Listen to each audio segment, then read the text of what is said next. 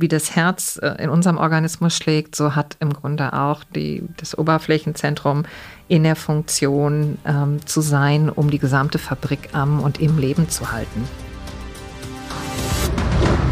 Hör mal, wer der ackert beim Class Talk. Wir sind Klaas. Du bald auch?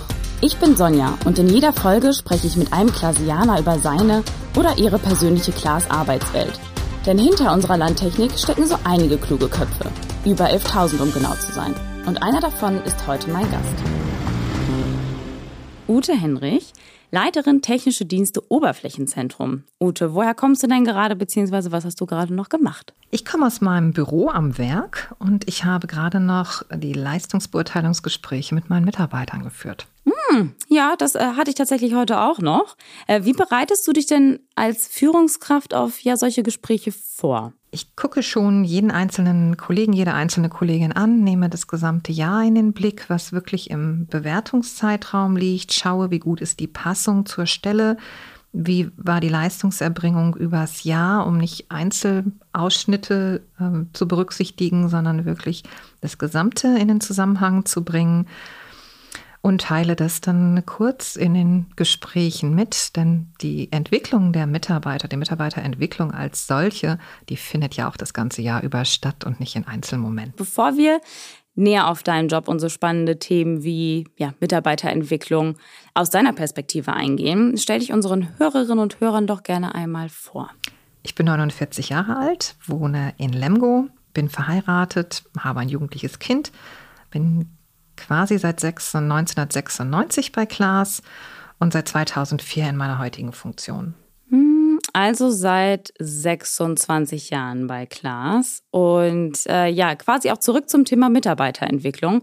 Wie sah bisher deine eigene Entwicklung bei Klaas aus? Ja, zu Klaas bin ich schon in meinem Studium gekommen, 1996, und da in einen Bereich, wo es um Zukunftsthemen geht, die mit im weitesten mit der heutigen fortgeschrittenen Digitalisierung zu tun haben. 1997 habe ich dann in meiner äh, meine Diplomarbeit im, in der Produktion selbst geschrieben und ähm, bin danach wieder von Klaas ähm, gegangen und zwar in die USA. Dort wollte ich gerne meinen ersten Beruf als Ingenieurin ausführen.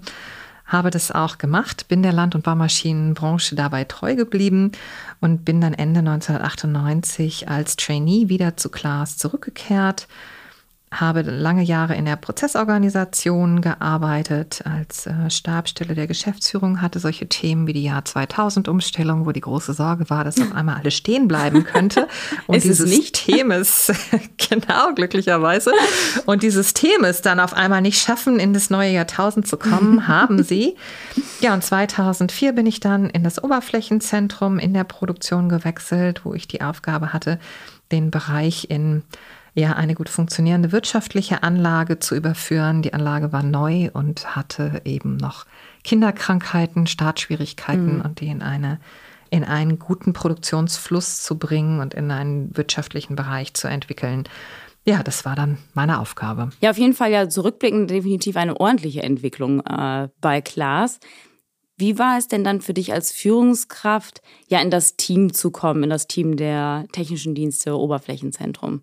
Ja, sowas ist natürlich immer ein ganz spannender Moment, wenn man so das erste Mal in Kontakt äh, mit dem bestehenden Team kommt. Das war damals sehr klein, mhm. auch sehr unterschiedlich zu dem, zu dem heutigen Team. Und ich bin eben ganz froh, dass wirklich auch noch zwei Mitarbeitende vom Tag eins bis heute bei mir sind. Also, dass wir auch gemeinsam auf eine ganz langjährige Entwicklung mhm. schauen können. Ja, für mich war das ein Umfeld, ähm, was ich ja erstmal selber zu verstehen hatte und mhm. ähm, darauf angewiesen war, auf gute Fachkräfte zu stoßen, die das, ihr Fachgebiet gut kennen und können. Und die erste Begegnung war aus meiner Sicht schon sehr respektvoll. Sagen, sie sind so weit gekommen, wie sie gekommen sind. Und ich hatte ja erstmal auch mit einer guten Portion Demut zu hm. verstehen und aufzugleisen, wo ist denn gerade das Team als solches und ist es überhaupt schon ein Team? Wie groß war das Team damals? Es waren damals ähm, sieben Kollegen. Bist du schon mit einer Art Respekt an die ganze Sache drangegangen oder warst du da eigentlich schon ziemlich gestärkt so in deiner Persönlichkeit? Ich wusste schon, dass es eine riesige Aufgabe ist.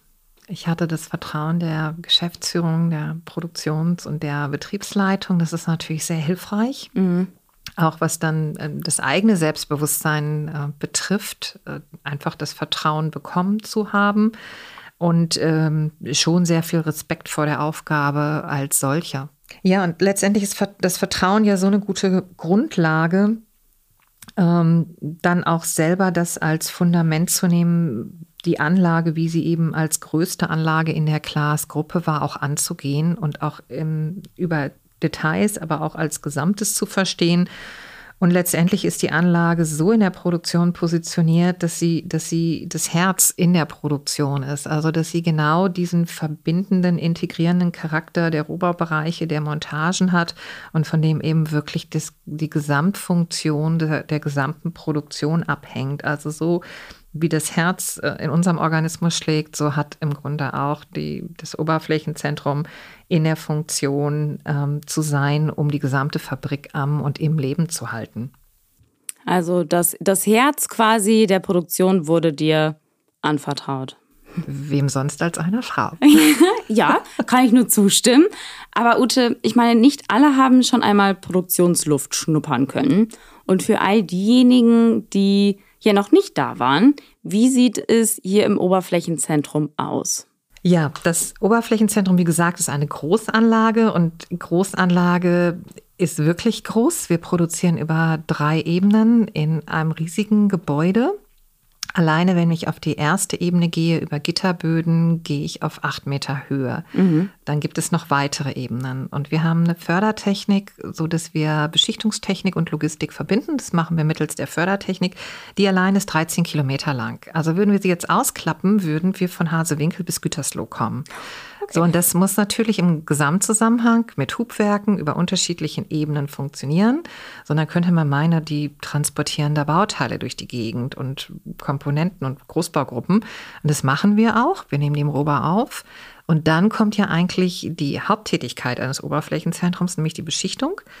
Das machen wir dann über eine große Takttauchanlage, wo wir einfach riesen Beckenvolumina auch haben und bringen die Bauteile, transportieren sie über die Fördertechnik dann auch von der Grundierung in den Decklack und bauen letztendlich so Korrosionsschutz und die Farbgebung auf, so wie das Bauteil oder die Baugruppe bestimmt ist, um am Ende genauso auch an der fertigen Maschine zu erscheinen. Ja, ich glaube, das hat auf jeden Fall schon mal, also beziehungsweise man hat jetzt auf jeden Fall schon mal ein besseres Bild vor Augen. Du hast jetzt auch gerade schon mal so ein bisschen angerissen, was eigentlich ja bei euch passiert ne, mit der Beschichtung ich meine, technischer Dienst, Oberflächenzentrum. Ich hatte jetzt vorher nicht direkt dieses Bild, okay, was bedeutet denn eigentlich technischer Dienst? Also was passiert denn dann quasi, so wie du es eben so schön gesagt hast, im Herzen der Produktion? Wenn ich das jetzt ganz verdichtet zusammenfasse, dann sorgen wir als technischer Dienst dafür, dass der operative Bereich wirtschaftlich, produktiv, norm- und umweltkonform arbeiten kann. Und das hat eine ganz große Fülle an Themen. Wenn ich jetzt zum Beispiel eine einzelne Komponente nehme, die als ähm, Stahlkonstruktion, als Blechteil aus dem Rohbau kommt, dann geht die Komponente über die Fördertechnik durch den ganzen Prozess. Wir wissen, was sie ist. Also wir, wir kennen ihren Namen als Artikelnummer. Wir wissen, wann sie wo ist. Die logistischen Systeme, die EDV-Systeme, die fassen alle zusammen. Aber genauso mit welchem Lacksystem beschichten wir sie. Wenn wir uns nochmal so die Komponente auf vornehmen, die aus dem Rohbau kommt und die wir beschichten, dann geht die ja zunächst durch unsere Takttauchanlage, durch die Vorbehandlung und auch durch die Grundierung. Da erhält sie im Grunde den Hauptkorrosionsschutz und das machen wir nach unserem ähm, Vermögen mit so wenig Ressourceneinsatz wie möglich. Und das heißt im Fall der Grundierung, die Beschichtung ist nicht dicker als die Hälfte eines menschlichen Haares. Wir beschichten mit 23 μ. Das ist mal so schwer vorstellbar. Aber diese Einheit kannte ich noch gar nicht. Mikrometer. Mikrometer. Und das entspricht in etwa die Hälfte eines, eines menschlichen Haares. Und damit sind unsere Maschinen äh, primär korrosionsgeschützt. So haben wir im Grunde den gesamten Prozess von der Konstruktions-, also von der Entstehung des Bauteils beim Konstrukteur bis zur Anlieferung in der Montagebahn im Blick. Und das ist, äh, klingt wirklich mehr als komplex, was alles bei euch passiert. Und ich denke, dass häufig oder einige zumindest äh, die Arbeit an den Montagelinien eher mit dem Wort Produktion assoziieren, ähm, als jetzt eher so einen vielfältigen Bereich wie das Oberflächenzentrum. Ja, das stimmt. Ähm, Produktion ist aber sehr viel mehr als Montage und äh, wir gehören eben zum Oberflächenzentrum Innenbereich, Rohbau-Oberflächenzentrum in den Betriebsbereich.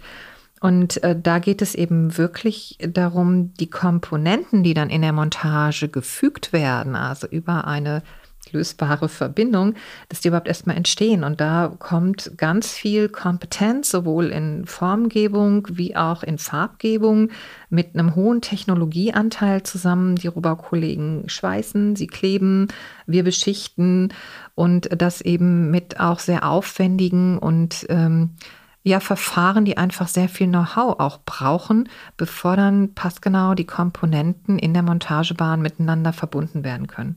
Da sind ja sozusagen die fertigen Bauteile sichtbar mhm. und verbindbar. Genau. Und damit es passieren kann, passieren ganz viele Prozesse eben im Vorfeld, im, im Rohbau, bei Zulieferern und auch bei uns eben dann im Oberflächenzentrum. Ja, so ein bisschen kann man das vielleicht auch äh, vergleichen, wenn, wenn ähm, mit Lego gebaut wird. Bevor man so ein fertiges Modell zusammensetzen kann und aus den vielen kleinen Tüten zusammen puzzelt, äh, müssen die ja erstmal entwickelt worden sein und auch erstmal produziert worden sein. Und zwar so, dass am Anfang deutlich ist, wie es denn hinterher richtig gut zusammenpasst. Und damit das passiert, muss es ja in die Umsetzung kommen. Und das ist ja. genau ja die Stärke in der Produktion, dass wir wir die Umsetzungskraft haben, das so zu entwickeln, zu schaffen und so zu gestalten, dass es dann wirklich hinterher passend zusammengebaut werden kann. Was genau meinst du denn an dieser Stelle mit Umsetzungskraft? Wir sind im Grunde mit Umsetzungskraft unterwegs. Ähm, das heißt, wir ermöglichen, wir entwickeln beispielsweise Produktionsprozesse so, dass das Produkt entstehen und gefertigt ja. werden kann. So, und damit das passieren kann, ist die im Grunde die Prozessgestaltung wichtig, auch die Auswahl, mit welchen Systemen arbeiten wir, mit welchen Anlagen, mit welchen Technologien arbeiten wir. Und die müssen natürlich auch in die Produktion gebracht werden, damit darüber dann Produkte fertigbar sind. Und daher ist es so vielfältig, dass es eben nicht nur den Bezug hat zu der, der Komponente des Mähdreschers beispielsweise, sondern dass vielmehr ja auch darin liegt, die Produktion so zu gestalten, dass Produkte gefertigt werden können. Und in der Produktion haben wir beides im Blick. Das zu fertigende Produkt, wie aber auch die Prozesse, die Methoden, die Produktionsanlagen als solches, die ja auch im Zusammenwirken gut zu funktionieren haben. Und damit das alles läuft und am Ende ein wirtschaftliches Produkt entsteht, da sind wir an, auf vielen Ebenen in der Umsetzung. Und okay. das braucht unsere Kraft. Ja, verstehe. Das erfordert für mich ja ein extremes oder es erfordert für diesen Prozess der Umsetzungskraft ja auch ein enormes Know-how, weil euer Bereich eben so vielfältig ist. Würdest du sagen, ja, das hast du auch schon im Studium gelernt oder woher kommt überhaupt dieses Interesse?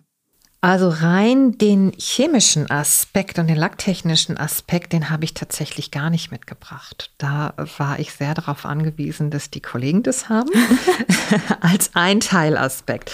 Das Verständnis für, wie geht Gestaltung von technischen Lösungen, die funktionieren, das war sehr, sehr viel früher da und das war auch sicherlich mit ähm, ein entscheidender Punkt, mich überhaupt für einen technischen Beruf zu entscheiden. Ähm, ich hatte immer einen ganz natürlichen Antrieb, dass ich wissen wollte, wie die Dinge funktionieren. Ähm, und das war von klein auf so. Ich wollte tatsächlich erkunden, wie funktioniert etwas. Und das passt natürlich sehr gut in so einen Ingenieurberuf, die nicht nur wissen wollen, die Ingenieure, wie denn was funktioniert, sondern die tatsächlich auch noch weiter gestalten sind und technische Lösungen dann schaffen. Ja, und als Kind habe ich eben nicht nur ausprobiert, wie Dinge funktionieren, sondern habe auch ganz, ganz viel beobachtet und hatte einfach einen ganz natürlichen Wissensdurst und Interesse an allem, was mit Natur und Naturwissenschaften zu tun hat. Naturwissenschaftlich sehr interessiert, ja. wie kam es denn dann auch noch zu der Leidenschaft für, ich sage jetzt mal, Technik in der Landwirtschaft? Äh, an manchen Tagen glaube ich wirklich überleiden, ähm, was daran lag, dass ich äh, sehr, sehr gerne bei meinem Taufpaten, der ja eigentlich eher ein Bauer als ein Landwirt war, ähm, mich sehr wohlgefühlt habe und ganz viel Zeit meiner Kindheit und Jugend da verbracht habe und auch immer mit angefasst habe. So, und bei kleinen Höfen ist es eben einfach so, dass da auch manchmal Dinge schiefgehen und repariert und auf einfache Wege repariert werden müssen. Und darüber ist eben dieses, dieses, dieses Bedürfnis, wie funktioniert etwas, das zu verstehen und dann auch direkt auch in die Umsetzung zu bringen, weil die Maschine muss ja laufen am Ende des Tages. Sonst funktioniert Landwirtschaft eben nicht. Was sicherlich auch noch ganz fördernd und ganz hilfreich ähm, war, ist der Einfluss meines Vaters, der in der Industrie berufstätig war und auch vor allen Dingen sich sehr engagiert hat, auch deutschlandweit im Bereich der Aus- und Weiterbildung. Mein Vater hat immer daran geglaubt, dass Frauen gleichberechtigt wie Männer in der Berufswahl und Ausübung sein können. Und ähm, so wie ich selbstverständlich auch mit Berichtsheften im Wohnzimmer aufgewachsen bin, ähm, hat sich das auch genauso selbstverständlich dann so übertragen, zu sagen, tu, was du willst, du hast die freie Wahl. Und wenn es ein technischer Beruf ist und ich natürlich auch durchaus von ihm ja als Kind auch beobachtet wurde, ähm, zu sagen, ja, wenn der Fahrradreifen platt ist, dann kann man jammern oder ihn reparieren und ich habe mich für reparieren entschieden, ähm, war natürlich auch da wiederum das Vertrauen und das Zutrauen da, zu sagen, du kannst es, dann mach's auch, wenn du es willst. Stimmt auch. Also genau das und vor allen Dingen, ja, vor allen Dingen frage ich mich halt auch so häufig, ähm, ja, was Frauen, die sich ja eigentlich so an sich für Technik begeistern, äh, dann doch manchmal davon abhält, in den MINT-Berufen, also Mathematik, Informatik, Naturwissenschaft und Technik, in diesen Berufen einzusteigen. Ich habe manchmal das Gefühl, dass es mehr Ermutigung braucht und dass es auch Rollenvorbilder braucht. Gut, dass du hier bist. Danke. Es ist eben wirklich oft so, dass, dass tatsächlich so Modelle fehlen und die Angst auch da zu sagen, naja, wenn ich jetzt so einen Beruf mache, ich muss mich natürlich immer mit Männern messen, vielleicht muss ich dann auch noch besser sein, sagen, ja, das stimmt auch, das sind auch keine Vorurteile. Ähm, ich finde aber dieser natürliche Umgang mit den eigenen Ressourcen, mit den eigenen Talenten und auch da nicht entweder oder zu denken. Also gibt es eine Möglichkeit, Beruf, den Beruf, einen technischen Beruf mit Familie zu verbinden. Ähm, ich glaube, da ist eine Angst, zu sagen, ja, das geht vielleicht nicht. Und wenn ich dann noch mit Männern konkurrieren muss und wie kriege ich denn dann überhaupt die Kraft zusammen, da zu bestehen? Und ähm, gar nicht so in die Richtung zu denken, sondern wirklich sagen, wo das eigene Kraftpotenzial ist und auch da möglichst natürlich so dem, dem Leben zu folgen, ähm, dass dann auch Lösungen geschaffen werden können. So, und wenn Frauen gut sind in den Fächern, in den MINT-Fächern und das Interesse haben, was wirklich deren Interesse ist, als intrinsisches Interesse und Motivation, geht in die Berufe. Da öffnen sich Türen und da gibt es ja auch Generationsunterschiede. Mein Einstieg ist nicht mehr vergleichbar mit heutigen Einstiegen. Da hat sich die Welt weiterentwickelt und weitergedreht und geht in die Berufe, wenn es wirklich eure Leidenschaft ist. Wie setzt du denn dieses sowohl als auch, weil du gesagt hast, ne, man muss sich nicht entscheiden, wie setzt du denn dieses sowohl als auch um? Weil ich meine, du bist ja äh, auch Führungskraft und Mutter. Ja, und Ingenieurin. Also der und Teil lebt hier natürlich noch weiter. ähm, für mich war es sehr hilfreich, die Unterstützung meines Mannes zu haben, der auch ein Ingenieur ist. Also da muss man auch nicht viel erklären, was sind so die Anforderungen in dem Beruf. Ähm, der einfach ein, ein begeisterter und toller Vater ist und eine sehr liebevolle Beziehung auch zu unserem Sohn hat. Damit ist es natürlich sehr viel leichter loszulassen. Ähm, für meinen Sohn war es immer sehr einsichtig, dass so tolle Maschinen wie Mähdrescher natürlich nicht rosten dürfen. Also muss Mama zur Arbeit gehen, damit das Ganze hinterher auch wirklich äh, tippitoppi da auf dem Feld steht und funktioniert. Also das, da helfen natürlich die Produkte weiter. So ein Mähdrescher ist auch für kleine Jungs beeindruckend, für große Männer heute immer noch. Also es zieht sich komplett durch. Und wir haben dann schon auch sehr strukturiert mit einem Unterstützungsnetzwerk gearbeitet, mit äh, einer eingestellten, angestellten Tagesmutter, mit einer Haushaltshilfe, hinterher auch mit einem Taxiunternehmen, die über Jahre unseren Sohn gefahren hat, dann zur Tagesmutter. Also Taximama gab es nicht, sondern es gab wirklich das Taxiunternehmen. Auch wieder sehr kreativ. Und äh, es brauchte eben eine verlässliche Struktur, damit ein Kind eine zuverlässige Orientierung hat, wie läuft ein Tag ab. Und mir war immer wichtig, ich möchte morgens bei meinem Kind sein und ich möchte abends bei meinem Kind sein, ich möchte den Tag rahmen. Und ich habe eben meine Arbeitszeit ähm, auf vier Tage reduziert im Unternehmen und habe damit natürlich tatsächlich auch einen Freiraum geschaffen und auch einen Freiraum bekommen, der mir dann ermöglicht hat, einen ganz intensiven, quasi exklusiven Tag mit, mit Kind zu erleben. Und das hat es eben wirklich möglich gemacht. So spannend, ja, dieses Thema eigentlich äh, ja Vereinbarkeit von Beruf und Karriere ist, hätte quasi nochmals Potenzial für eine eigene Folge, wenn nicht sogar für einen ganzen Podcast. Ute, du hast eben angerissen, dass es in der Produktion darum geht, Dinge in die Umsetzung zu, zu bringen. Und ja, wenn Entwicklungen umgesetzt werden sollen, ja, stößt man in der Praxis ja auch manchmal an seine Grenzen. An was für Grenzen bist du schon ja, gestoßen? Also wir haben immer wieder unglaublich herausfordernde Tätigkeiten gehabt und Aufgaben gehabt, gerade wenn wir neue Systeme einführen, Umbauten haben. Wir sind eben ein laufender Produktionsbetrieb und auch wenn wir in den Betriebsruhen ähm, zum Beispiel die Fördertechnik erweitert haben, mit der gesamten, mit den gesamten Baumaßnahmen, mit der Eingliederung in die SPS, also in die, in die Steuerung ähm, der Anlage, dann haben wir natürlich äh, die, die Anforderung, dass es am Ende auch alles präzise läuft. Brauchen wir Menschen denn deiner Meinung nach auch im Privaten hier eine gewisse Umsetzungskraft? Ja, Umsetzungskraft im Privaten. Also ich finde, wir haben im Alltag immer wieder so ähm, auch Projekte, wenn zum, jemand, zum Beispiel jemand sich entschließt, dazu seine Wohnung umzugestalten. Und renoviert, dann setzt er was um.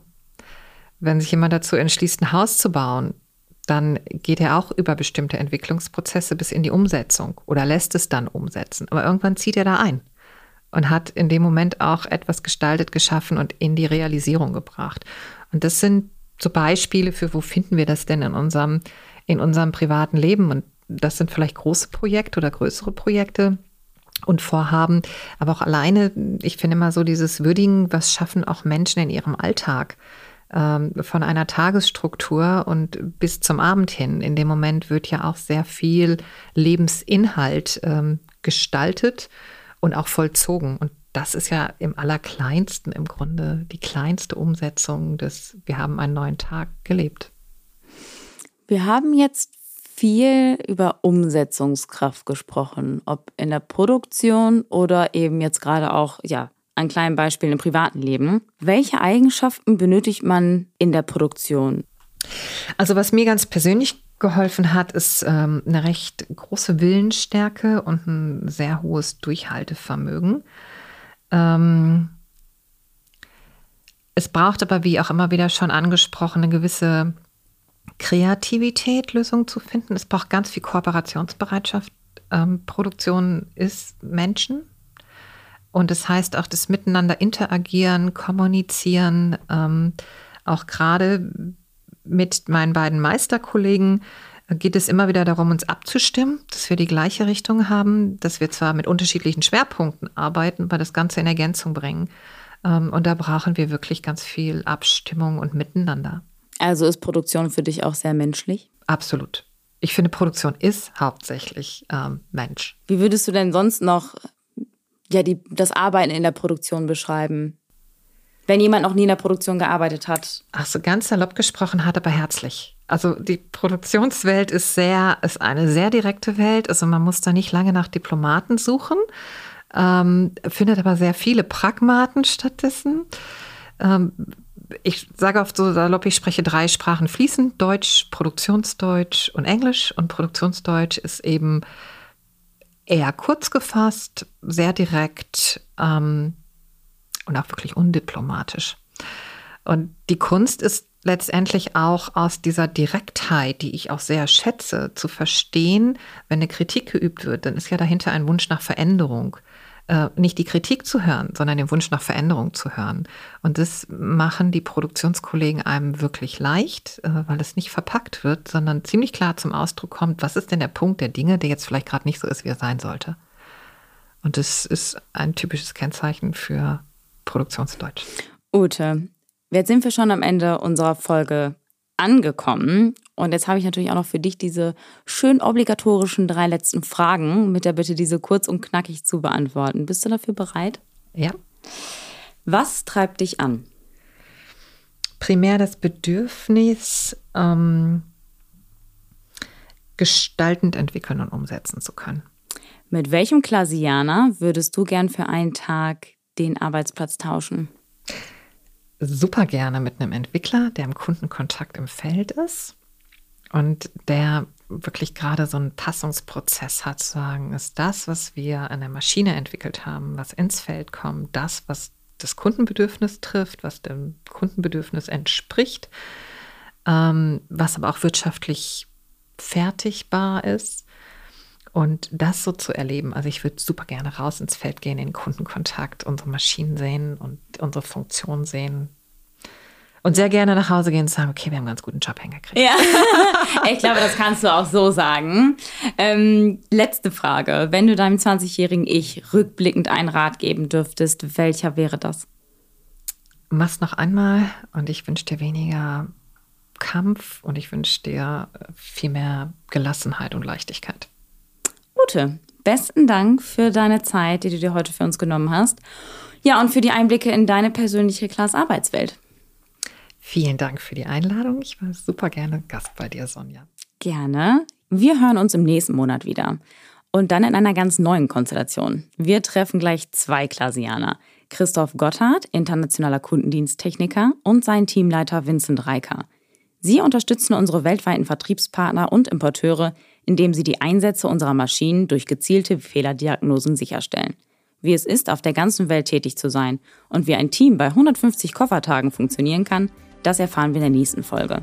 Bleibt auch in der Zwischenzeit auf dem Laufenden und folgt uns auf Instagram unter class-careers oder auch auf LinkedIn. Und nicht vergessen, abonniert und bewertet gerne unseren Podcast und seid dabei, wenn es in einem Monat wieder heißt. Hör mal, wer der ackert beim Class Talk